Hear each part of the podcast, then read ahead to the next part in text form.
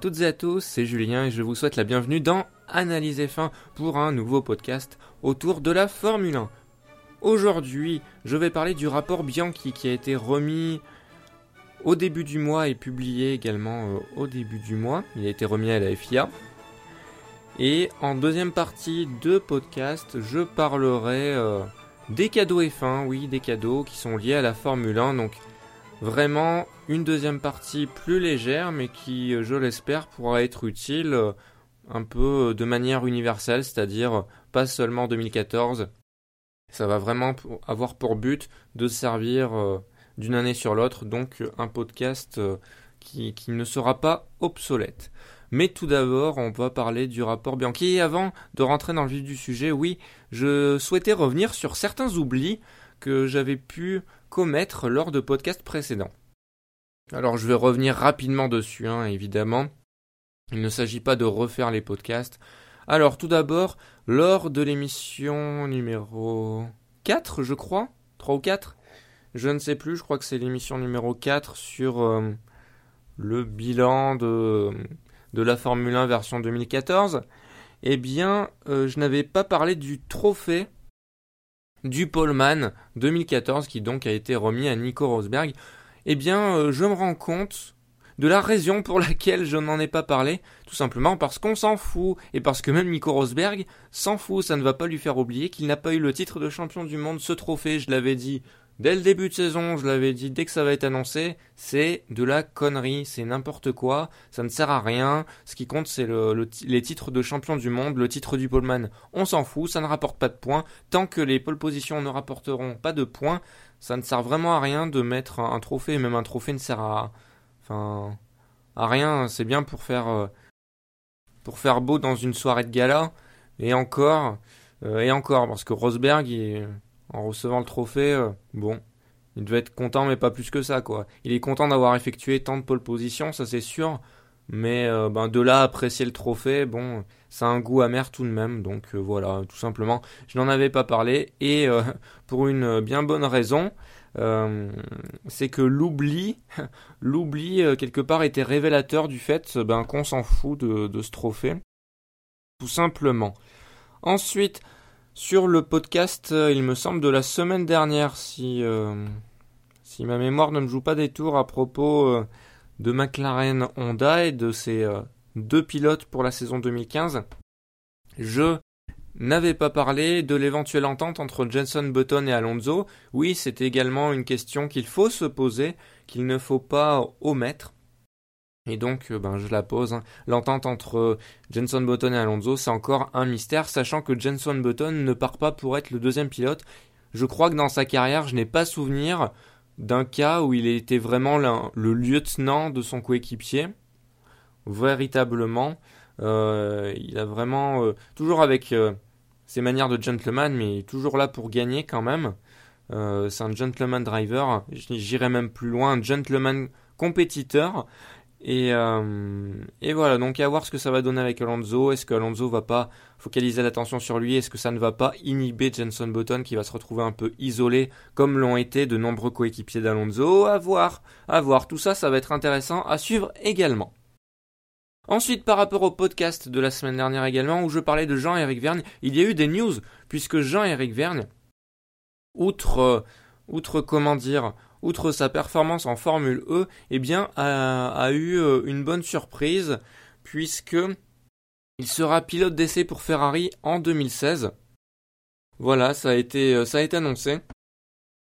On, attendait des plans pour 2015 pardon pour 2015 je me crois déjà en 2015 c'est pour ça que j'ai dit 2016 donc non Jean-Éric Verne pilote d'essai Ferrari en 2015 euh, pour un travail surtout axé sur le simulateur donc je pense pas qu'on le verra lors de séances d'essai libre, mais euh, voilà, il aura un travail de l'ombre important pour Ferrari dans le but de leur reconstruction qui euh, pourra, pourrait prendre quelques saisons, voire quelques petites saisons. Voilà, donc Jean-Éric Verne quid de son de son comment dire de sa saison 2015 si vraiment il ne va faire aucune course Est-ce qu'il va continuer sa saison en Formule E ou est-ce qu'il va faire seulement certaines piges? Est-ce que euh, le travail dans le simulateur avec Ferrari, est-ce que ça va le est-ce que ce travail de pilote d'essai peut l'empêcher d'effectuer une saison en IndyCar avec Andretti par exemple? Ça, c'est des questions euh, qu'on peut se poser également parce que c'est vrai que c'est important pour un pilote d'avoir ce contact euh, avec, avec la piste, même s'il l'a virtuellement avec le simulateur, c'est vrai que rien ne remplace euh, le contact réel, donc ben, à voir euh, ce qu'il va en être. Et eh bien voilà, on a déjà euh, parlé longuement de choses et d'autres, mais il s'agit maintenant de parler de ce qui nous intéresse, c'est-à-dire le rapport sur l'accident de Jules Bianchi, qui a été rendu disponible début décembre. Et donc, je disais dans le titre du podcast qu'il me paraît complet mais légèrement décevant. Eh bien, je vais expliquer pourquoi. Tout d'abord, qui a rendu ce rapport Bianchi? On va l'appeler comme ça, le rapport. Eh bien, la composition du, groupe de travail est le suivant. Et la suivante, pardon. Alors, il y avait Peter Wright, euh, Ross Brown, Stefano Dominicali, Gert Enser, Emerson Fittipaldi, Eduardo De Freitas, des Freitas, Roger Pert, Antonio Rigozzi, Gérard Saillant et Alex Wurtz. Donc un mix de pilotes, team principal, juristes, euh, professeurs euh, plutôt scientifiques avec Saillant, euh, et, de choses et de, de personnes qui sont liées à la course, de personnalités importantes. Euh, donc, selon moi, c'est une composition intelligente qui garantit, on va dire, je pense, une certaine intégrité, une certaine indépendance, euh, puisque c'est ce que la FIA voulait. C'est-à-dire, certes, il y avait eu les premiers mots de la direction de course à la FIA, et ensuite, maintenant, il y a le rapport vraiment objectif, un rapport de plus de 400 pages, euh, que je n'ai pas pu lire. J'étais parti un pour les lire, je les ai cherchés, mais euh, enfin je les ai cherchés, pas non plus euh, tant que ça, mais finalement sur le site de la FIA, cette dernière a proposé un résumé, on va dire, de ces 400 pages, et c'est un très bon résumé en, en vraiment... En, en, vraiment plusieurs points détaillés, mais le résumé suffit, je pense, parce qu'en en fait, les 400 pages après, c'était des détails, des détails, on va dire, je pense, par exemple, sur les 384 Grands Prix, 384 euh, situations euh, euh, précédentes dans lesquelles la procédure a été, a été la même qu'au Japon, la procédure après l'accident utile. Donc, je pense qu'il y avait un listing de ces situations. Donc déjà, ça, ça prend plusieurs pages, etc., etc. Bref, d'ailleurs, en parlant de cette procédure après l'accident utile, donc il y a eu l'accident d'Adrien Sutil au virage 7 du Grand Prix de Suzuka, et après il y a eu la procédure de double drapeau jaune d'enclencher avec ensuite donc ce, tracteur grue qui allait dépanner la monoplace de Sutil et malheureusement ensuite Jules Bianchi qui euh, est parti à la faute euh, au même endroit et a percuté euh, de façon très malheureuse le, tracteur grue, la dépanneuse, appelez ça comme vous voulez. Euh, et donc c'est de là qu'il y a eu le drame. Et donc sur cette procédure euh, qui a été euh, celle-ci, eh bien le rapport énonce que la procédure qui a été suivie était la bonne car la même procédure avait été avait été suivi lors de 384 situations précédentes qui se sont étalées sur 8 ans de Grand Prix. Donc, euh, selon moi, selon moi, pas la bonne analyse qu'il faut faire de la de, de comment dire du procédé. Euh, là, c'est très pragmatique. On s'attache vraiment au règlement. On dit bon, ben, finalement, la direction de course, qu'est-ce qu'elle a fait? Elle a fait application du règlement en bonne et due forme. Il n'y a pas eu de, on va dire, de ils ne sont pas allés contre le règlement, en tout cas. Le règlement ne prévoyait pas la sortie d'un safety car. Et donc, euh, la direction de course n'a pas sorti le safety car. Euh, voilà. Donc, ça peut être recevable de, manière très pragmatique si on prend vraiment la situation de manière très pragmatique. Mais selon moi, il faut justement, il faut, il faut enlever un peu de pragmatisme. Surtout, surtout, voilà. Je l'ai critiqué il n'y a pas très longtemps, quoi. Pour moi, c'est hier que je l'ai fait ce podcast. C'était l'émission numéro 3 sur les pénalités, où je critiquais justement le fait qu'on introduise en F1 un peu trop de subjectivité pour la direction de course. Et là, là justement, on vient nous dire, que ce soit de la part de la direction de course ou du rapport Bianchi, parce que finalement le, la réponse est la même, sauf qu'avec le rapport Bianchi, vraiment, on a, des chiffres, vraiment, ils se sont attachés à vraiment regarder ça de manière plus précise. Mais là, on nous dit, eh bien, euh, euh, la direction de course a été euh, la, plus objective possible, puisqu'elle a fait application du règlement. On n'a pas contrevenu au règlement durant 385 donc situations, vu qu'il y a eu Suzuka et les 384 précédentes. Voilà, donc selon moi, il y, a, il y, a, deux discours là, il y a une contradiction certaine et c'est bien dommage. C'est bien dommage. De plus, ce chiffre de 384 situations ne tient pas compte des conditions de course. Parce que les 384 situations précédentes, ce n'était vraiment pas, ce n'était pas 384 euh, situations sous la pluie et sous une visibilité euh, vraiment très mauvaise. Donc déjà, il faudra enlever euh, tous les circuits sur le sec. Et ensuite, il faut enlever également tous les virages ou, comment dire, ou les pneus, enfin tout ce que vous voulez, tout, on va dire tout, ou le, comment dire, où le dégagement de la piste n'est pas long. Parce que là, au virage 7, on, le voit bien, on voit bien qu'il y a une sortie de piste et il y a les pneus, euh, il, y a les, pneus pas très loin. Voilà. Donc euh, il faut enlever aussi tous les virages qui présentent vraiment un, minimum de risque et où la zone de dégagement est très longue. Donc euh, ce n'est pas fait. Il faut enlever également de ces situations les virages où euh, un véhicule peut être dépanné par une simple grue et non pas un tracteur grue. Selon moi, c'est essentiel, donc il n'y a pas eu ce détail, et selon moi, c'est ce qui manque dans ce rapport, c'est ce qui manque vraiment. Il n'y a pas grand chose d'autre euh, à critiquer dans le rapport, hein. je pense pas que je vais critiquer euh, d'autres choses durant ce podcast, mais, mais vraiment là, c'est vraiment là que ce rapport m'a assez déçu et montre, montre ses manques. Mais, euh, mais voilà, en tout cas, en tout cas, c'est comme ça. Ils ont voulu être, être pragmatiques. Mais bon, il fallait aller jusqu'au bout, je pense, du raisonnement pour que ce soit un raisonnement vraiment qui s'attache aux faits et qui ressemble aux faits. Les situations, les 384 situations ne, ne ressemblent pas tout aux faits. Hein. Je pense qu'il y en a, euh, ça se compte sur les doigts d'une main ou de deux mains. Enfin voilà. Donc, euh, donc il aurait fallu aller plus loin que ça, je pense, pour mieux analyser la situation. Parce que voilà, voilà, là, la direction de course avait l'occasion d'utiliser le bon sens. Elle a été pragmatique, certes, mais elle pouvait utiliser le bon sens. Personne ne lui en aurait voulu. Ça aurait pas été être contre le règlement. Le règlement, je pense, euh, autorise également d'avoir une certaine latitude de la part de la direction de course. On le voit bien avec les pénalités. Alors, pour quelque chose d'anodin, on autorise la subjectivité.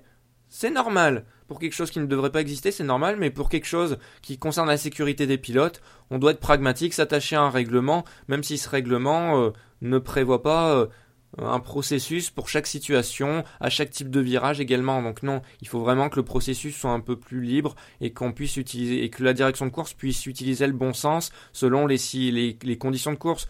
D'autant plus, euh, a fortiori, quand les conditions de course sont dantesques comme elles l'étaient à, à Suzuka. Donc euh, voilà, selon moi, il y a ça qui doit changer. Mais on va voir après que, le rapport va, va, me, va me satisfaire dans, un certain point. Même si euh, c'est vrai que sur ce point, il me semble qu'il n'y a euh, rien qui est dit dans les recommandations du rapport Bianchi.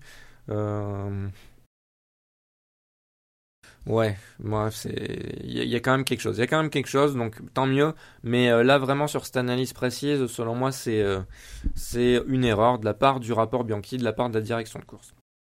Ensuite, le rapport Bianchi énonce que Bianchi n'a pas assez ralenti après euh, les doubles drapeaux jaunes.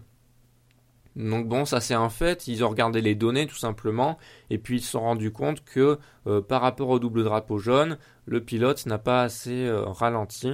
Et bon, voilà, c'est juste un, constat.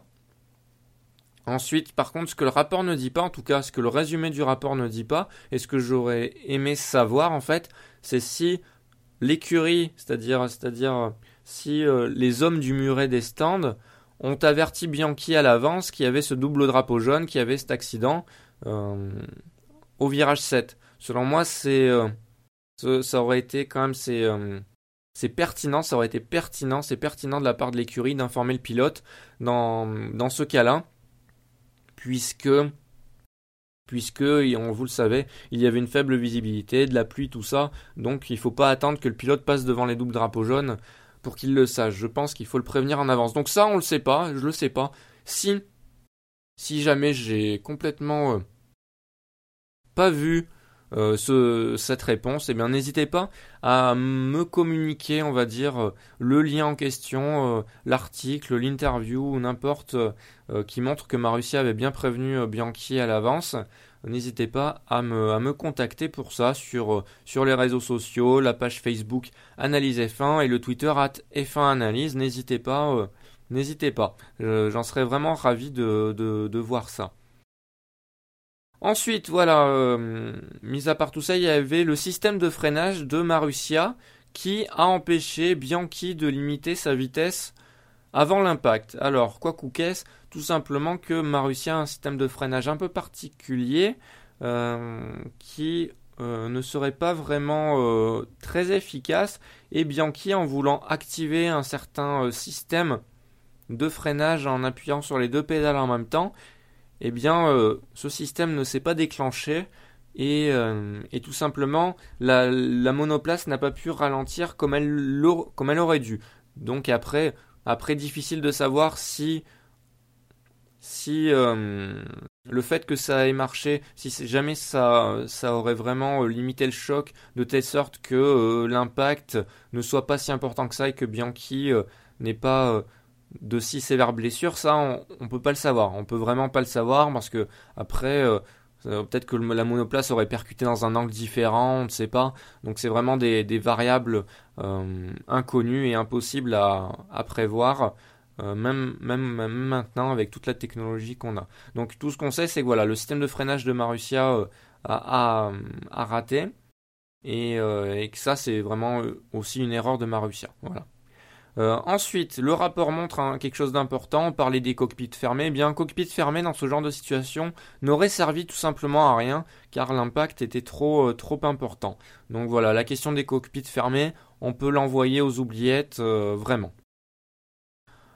Ensuite, les premiers secours ont bien agi. Bon, ça c'est un constat. Ça m'étonne pas, ça m'étonne pas vraiment. Euh, faut saluer le travail des marshals euh, sur les bords des pistes, qui généralement sont vraiment très bons, et euh, le personnel médical également très très affûté et très réactif. Donc, ben, on peut on peut les saluer également. Ils ont bien agi, et tant mieux, tant mieux pour Bianchi qui qui a pu quand même, qui a pu dans, dans son malheur, dans son immense malheur qui est encore le sien qui, euh, qui est encore vivant.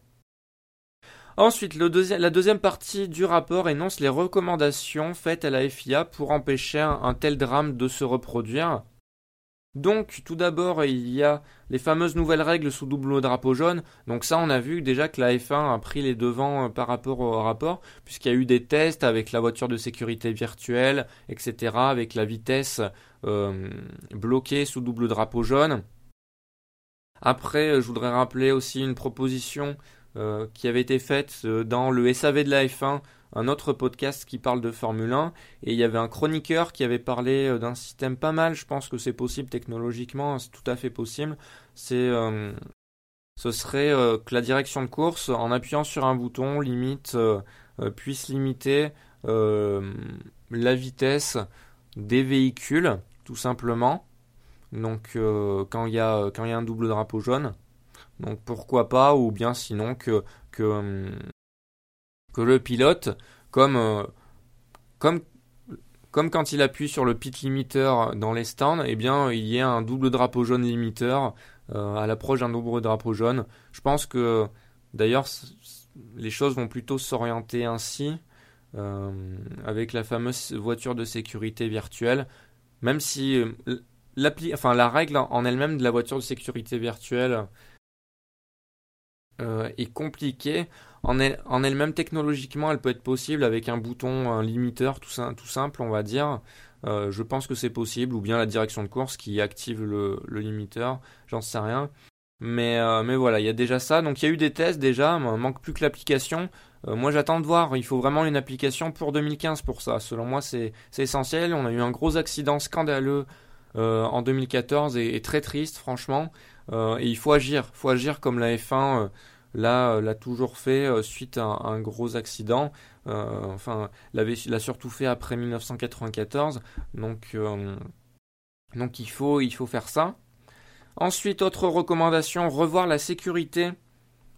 La sécurité globale de la F1, revoir tous les dispositifs, voir s'il n'y a pas un manque à quelque part, un, petit vide, un petit vide, on va dire réglementaire ou, ou, un petit, un petit manquement revoir cette sécurité. Et euh, il y a aussi le processus de retrait d'une monoplace qui fait partie de, de cette recommandation. Donc je suis plutôt content pour ça en fait, parce que de voir un, tracteur grue entrer comme ça en piste alors qu'il n'y a pas de safety car, qu'il y a juste un double drapeau jaune euh, par ces conditions, c'est quand même euh, c'est quand même très dangereux et donc en conseil il y a de revoir ce processus de retrait d'une monoplace, donc c'est bien vu de la part du rapport Bianchi et on peut les saluer pour ça.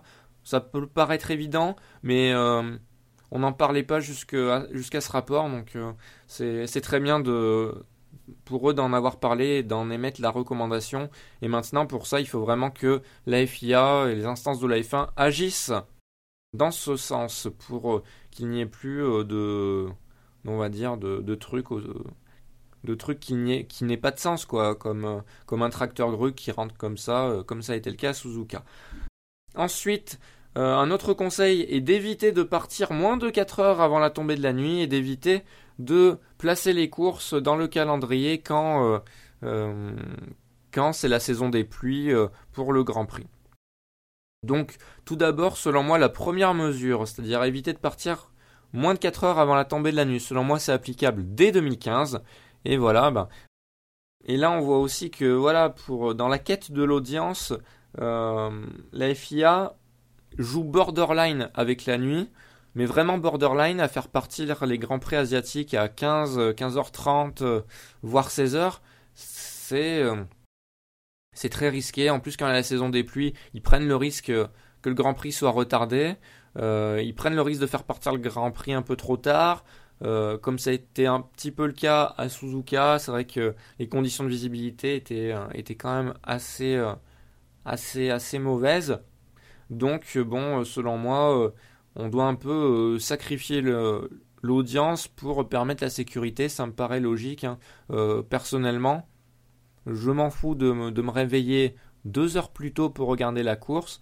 je préfère me réveiller deux heures plus tôt, ne pas voir la course, plutôt que voir ce que j'ai vu à Suzuka.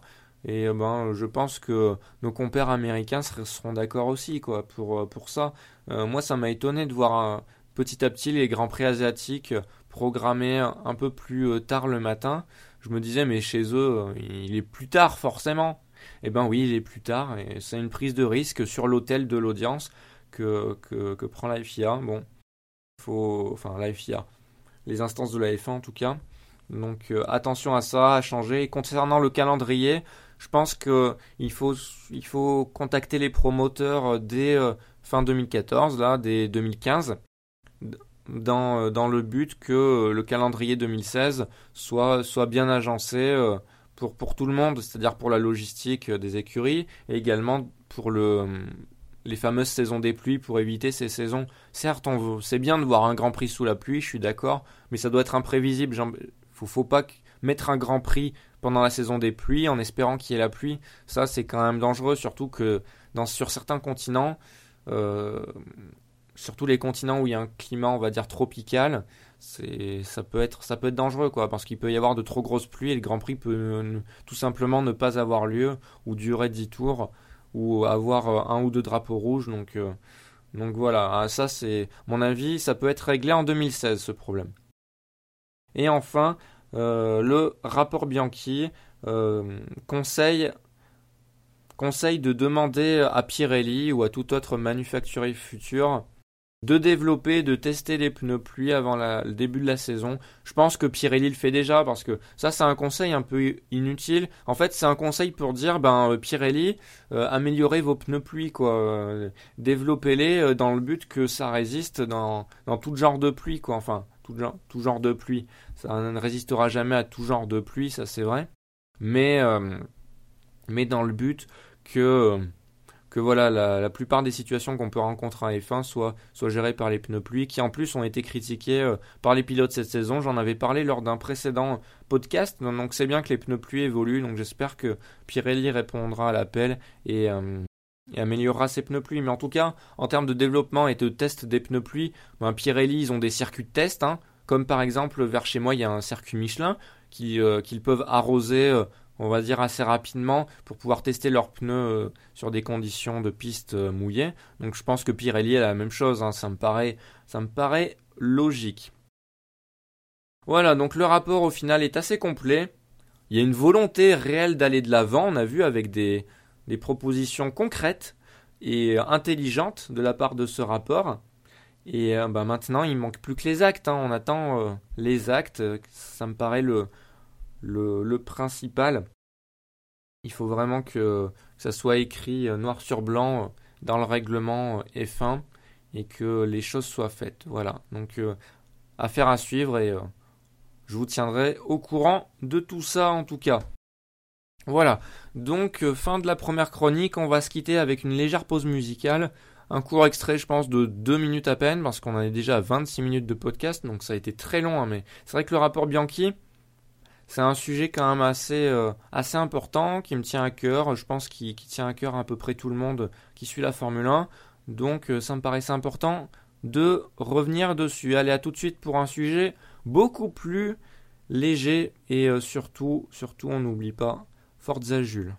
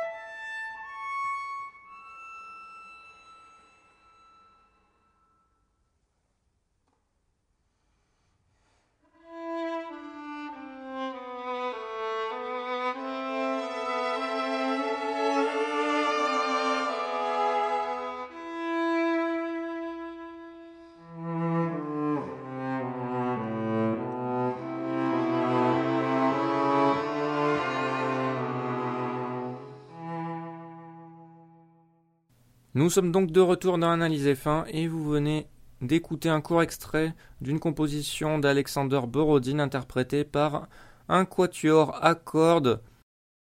Le quatuor à cordes numéro 1 en La majeur, Andante Allegro Risoluto. Super accent italien si vous voulez en savoir plus sur cette euh, composition et écouter l'intégralité de l'interprétation rendez-vous sur le site musopen.org où vous pourrez écouter télécharger gratuitement et légalement cette musique.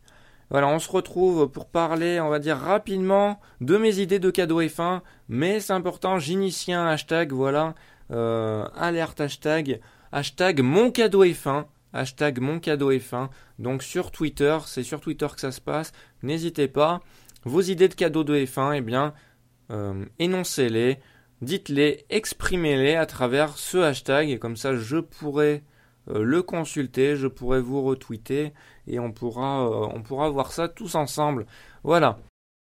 Eh bien, moi je vais vous énoncer mes différentes idées de cadeaux et fins qui pourront vous servir à la fois pour ce Noël, mais là c'est vraiment les cadeaux de dernière minute. Hein. Il faut vraiment écouter le podcast en plus le, le 24 au matin ou début d'après-midi. Sinon, sinon ça va pas le faire pour Noël, vous êtes en retard. Mais c'est des cadeaux, rassurez-vous, c'est des idées qui vont pouvoir vous servir pour 2015, qui vont pouvoir vous servir pour des anniversaires, pour euh, toute autre occasion durant lesquelles vous voulez offrir un cadeau à, à un de vos proches. Donc ne vous inquiétez pas pour ça. Tout d'abord, au niveau des cadeaux, multimédia, on va dire, les cadeaux ciné, jeux vidéo, livres, enfin, les cadeaux artistiques, on va dire. Tout d'abord, au niveau ciné, je vous conseille le film Rush et le docu-film euh, sur Senna qui s'intitule Senna tout simplement. Donc, euh, à mon avis, c'est deux indispensables dans, euh, dans, on va dire, votre DVD tech ou Blu-ray tech, hein, je sais pas trop comment on dit, mais deux indispensables cinéma. Ensuite, au niveau jeux vidéo, je vous conseillerais d'attendre euh, mars 2015, je crois, ou mai 2015, la sortie de F1 2015, le jeu de Codemasters, qui euh, sortira sur PS4, Xbox One et PC. Si jamais vous ne possédez pas une de ces consoles ou vous ne, comptez pas l'acquérir, eh bien, il y a euh, les versions antérieures, c'est-à-dire F1 2014, 2013 avec la possibilité de courir sur des anciens circuits et avec des, des anciennes F1. Je crois pas que ça soit dans F1 2014, mais renseignez-vous et renseignez-vous sur les différentes éditions de F1 2013 afin d'accéder à, à ce mode, on va dire, ce mode de voiture classique et de circuit classique. Euh, voilà au niveau jeu vidéo, mais vraiment F1 2015 à mon avis euh, risque d'apporter vraiment un gros plus que n'a pas apporté F1 2014.